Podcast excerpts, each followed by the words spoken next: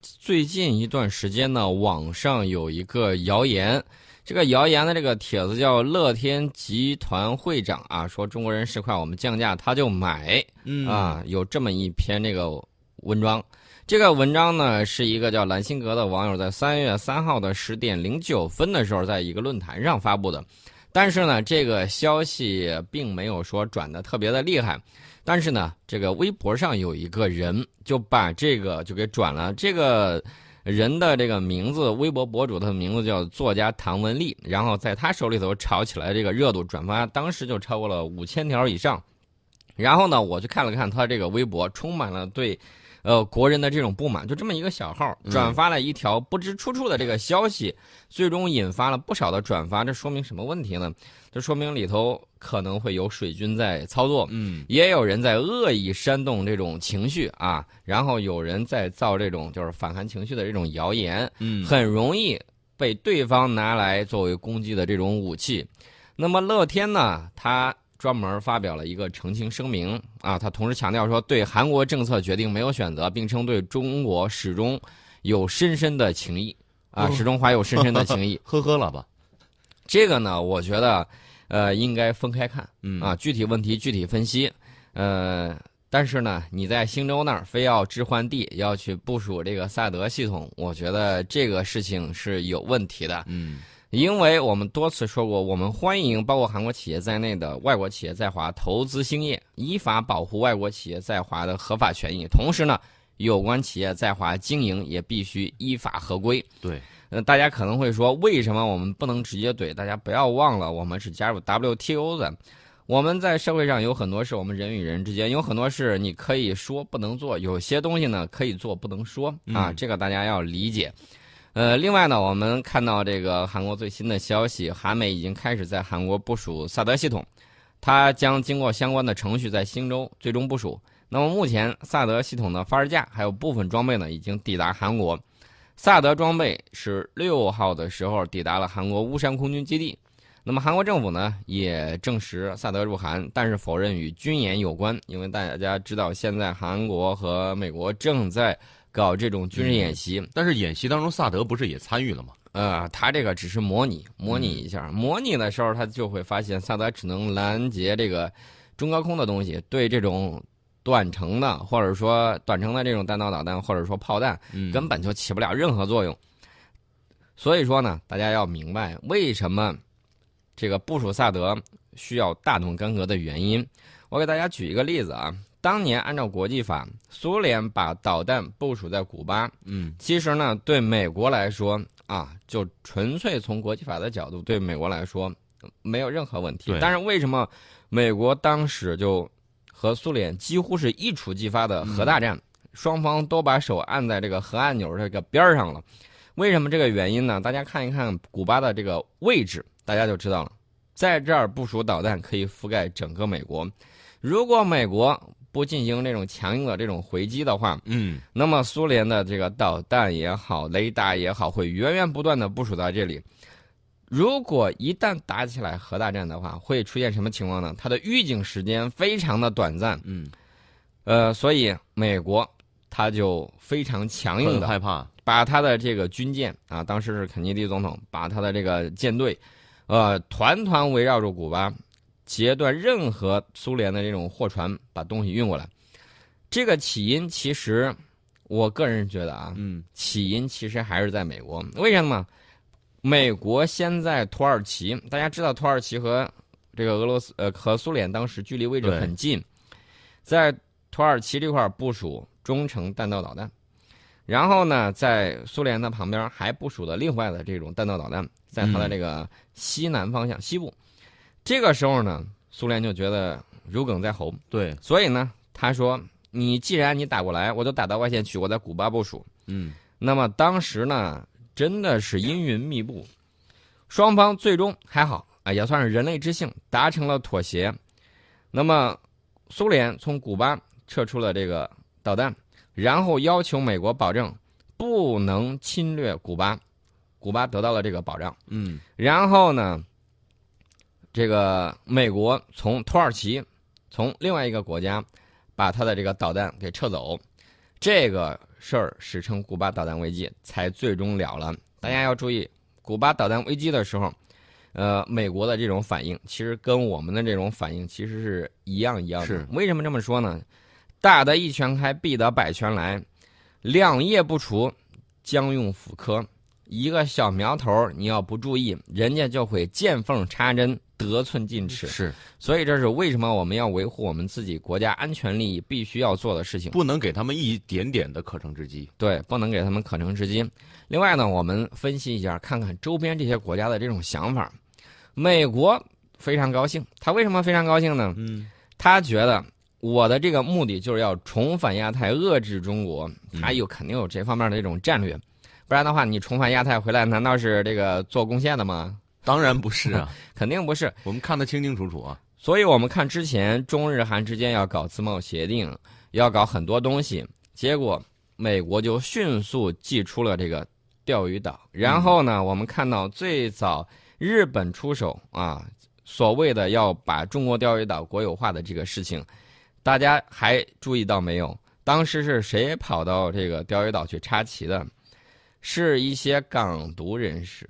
大家大家发现没有？非常的奇特奇怪啊！对，这波人之前焚烧国旗，然后呢各种各样的搞所谓的这种抗议，后来呢他们租船跑到了中国钓鱼岛上去插旗，然后日本顺手的给日本的一个借口，嗯，然后呢钓鱼岛争端就开始起来了。之前的时候我们是心照不宣啊啊搁置争议，保持现状，结果呢人家不干，人家就主动的。当然了，随着我们国力的这种强大啊，我们不断的回击，大家发现没有？这长达五年多的时间，这其实是一个马拉松，也是一个打太极的过程。然后大家发现没有？随着我们太极推手越来越厉害，一个圈儿一个圈儿，然后呢，日本被推出了这个钓鱼岛之外，他再也不能说说这儿没有正义啊什么之类，他再也不能这么说了。我们的这种海警船、我们的飞机、我们的轰炸机，反复的在这附近巡逻，常规巡逻。就在昨天的时候，我们有几艘军舰过大隅海峡反复穿越。所以说呢，大家就看到这是美国的这种想法。美国乐得把东亚搅乱，然后让各个国家有求于他。我们知道我们博弈真正后面是谁？有人可能会说，你为什么这个要全力去这个扑向这个韩国？嗯，呃，或者说全力阻止这个部署萨德？有很多朋友就说，你打游戏的时候，比如说打《三国志》，嗯，有一上去就直接打老怪的吗？对刚开始的时候都是先打小兵，先把小兵清理完的时候，你最后才见招拆招。就像现在很火的一个游戏《王者荣耀》，你哪有上来就去冲敌方水晶的，对不对？对，肯定先扫清嗯兵线，对吧？这个大家都能理解。我们还没有到这个最终撕破脸摊牌的这个时候，但是大家要注意。呃，接下来我们再分析一下这个日本。日本是属于在这里头干什么呢？嗯，浑水摸鱼。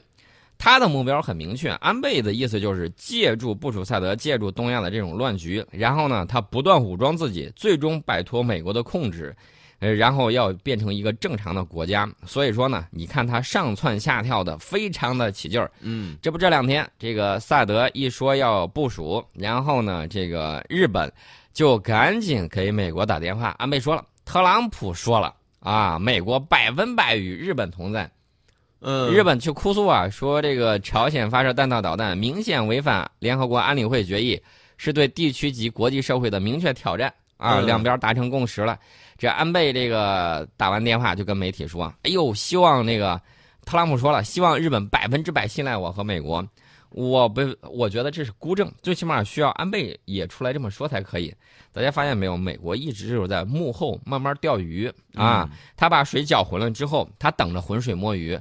这个日本呢，也趁机想要扩大自己的这种力量，然后呢，想成为一个正常的国家，一直很不正常，摆脱美国驻军，这也是安倍想的事情。所以说呢，他就是趁着这个间隙，大家知道有些东西，如果说特别的紧，就慢慢晃，晃晃晃晃晃晃晃晃，它总会晃出来一点缝隙的。安倍就在玩这种东西。我们再来看一看韩国。韩国呢，这个因为朝鲜半岛的这种历史，我们发现，在最近几百年来一直有相应的这种情况，所以说呢，造成那个民族性有点极端。我们看到，正是这种极端的这种民族性，在去年的时候，啊，这个参加我们的这个阅兵，这个时候是中韩关系最好的时候。对，那么现在呢，又一头跳进美国的怀抱，跳进中美较量的这种漩涡里头，嗯我觉得这是非常不明智的很。极端的抱大腿。对，对于小国来说，最明智的办法就是千万不要选边站，以从本国的国家利益出发，嗯尽可能的使本国利益最大化。但是呢，这种情绪化的这种啊走极端，这个是对韩国来说是非常不可取的一件事情。其实小国夹杂在大大国中间，如果说做好人、做好事儿的话，他的钱会很容易挣到。韩国呢自己非要冒失冒冒失失的跳入中美俄战略大博弈之中，他应该知道，他在做一个将深刻影响韩国未来的一个重大的这个选择。如果今天韩国连萨德意味着什么都看不懂，那么我觉得他应该啊，他们自己好好总结一下，或者说，如果他们总结不了，那么未来的韩国历史会为今天做一个注脚的。除此之外，我们还要知道韩国自己的小算盘。韩国是希望半岛统一，嗯，然后呢，他希望在半岛统一的时候，他就像联邦德国一样，能够在两德统一的时候，像西德一样啊，这个做一个主要的这种推动力。然后呢，他要当主角儿。呃，那么他北方邻居的想法跟他还不太一样。还有一个很重要的一个，在东北亚博弈有一个非常重要的一个国家，哪儿？俄罗斯。嗯，俄罗斯现在的问题，我们看看这几年，他在西边跟美国掐得非常的厉害，先是乌克兰，然后克里米亚啊，普大帝这个妙手啊，然后把克里米亚拿回去了。呃，除此之外，他又打到外线去，在叙利亚解决乌克兰问题。那么我们看到博弈还在继续之中，俄罗斯的经济的情况，俄罗斯的这个总理之前才说了一句话，说今年预计俄罗斯的经济可以会有稳定的这种恢复和增长。那么这个到年底能不能实现，我觉得还要参考很多的这种动态的这种因素。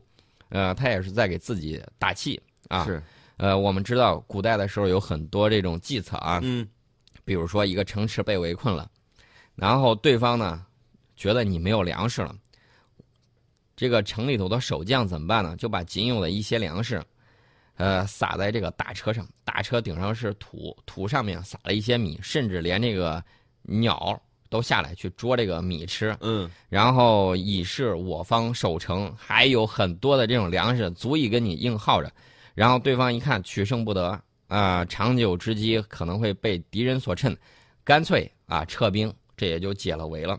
所以说呢，这种方式我们会看到会有很多种。为什么他一再强调他的经济在恢复，然后在不断的增长？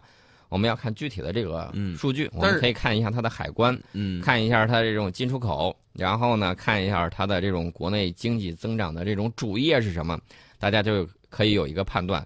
俄罗斯呢，它一方面需要喘口气儿，另外一方面，它乐得看到两个大国在博弈，两个大国在博弈，就会为他拓展他休养生息的这种空间。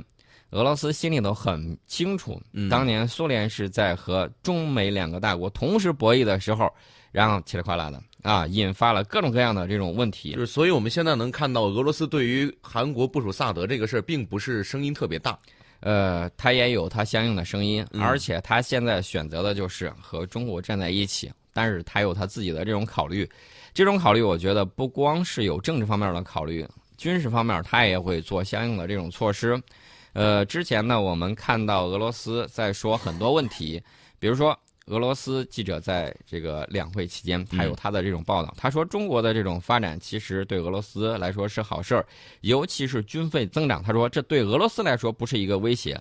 我们也看到俄罗斯啊，普大帝在调动很多的这种部队，呃，除了他日常的这种抽查检验之外，他在远东地区也部署了相应的这种反应部队，也部署了他的这个加强他太平洋舰队以及他在远东地区空军的这种力量，啊、甚至他要把一个师放在这个与日本有领土争议的这种岛屿上，我们就看到这个他有相应的这种战略配合。那么在短期之内，我觉得大家可以尽可以放心，就是我们这样的这种。呃，战略啊，并不是说签一纸合约，嗯，不需要这种东西，一定是两国战略利益趋同，面临共同的威胁，不用你说，不用签字儿，他俩一定会紧密的在一起。当利益不一样的、不一致的时候，这个一纸条约也变成了一纸空文。当你非常强大，等你做到世界第一的时候，那么到时候我们会看到他俩会联合在一起。所以说呢，大家要注意，呃，现在现阶段还有很长的这个路要走。我们待会儿呢，再给大家继续分析。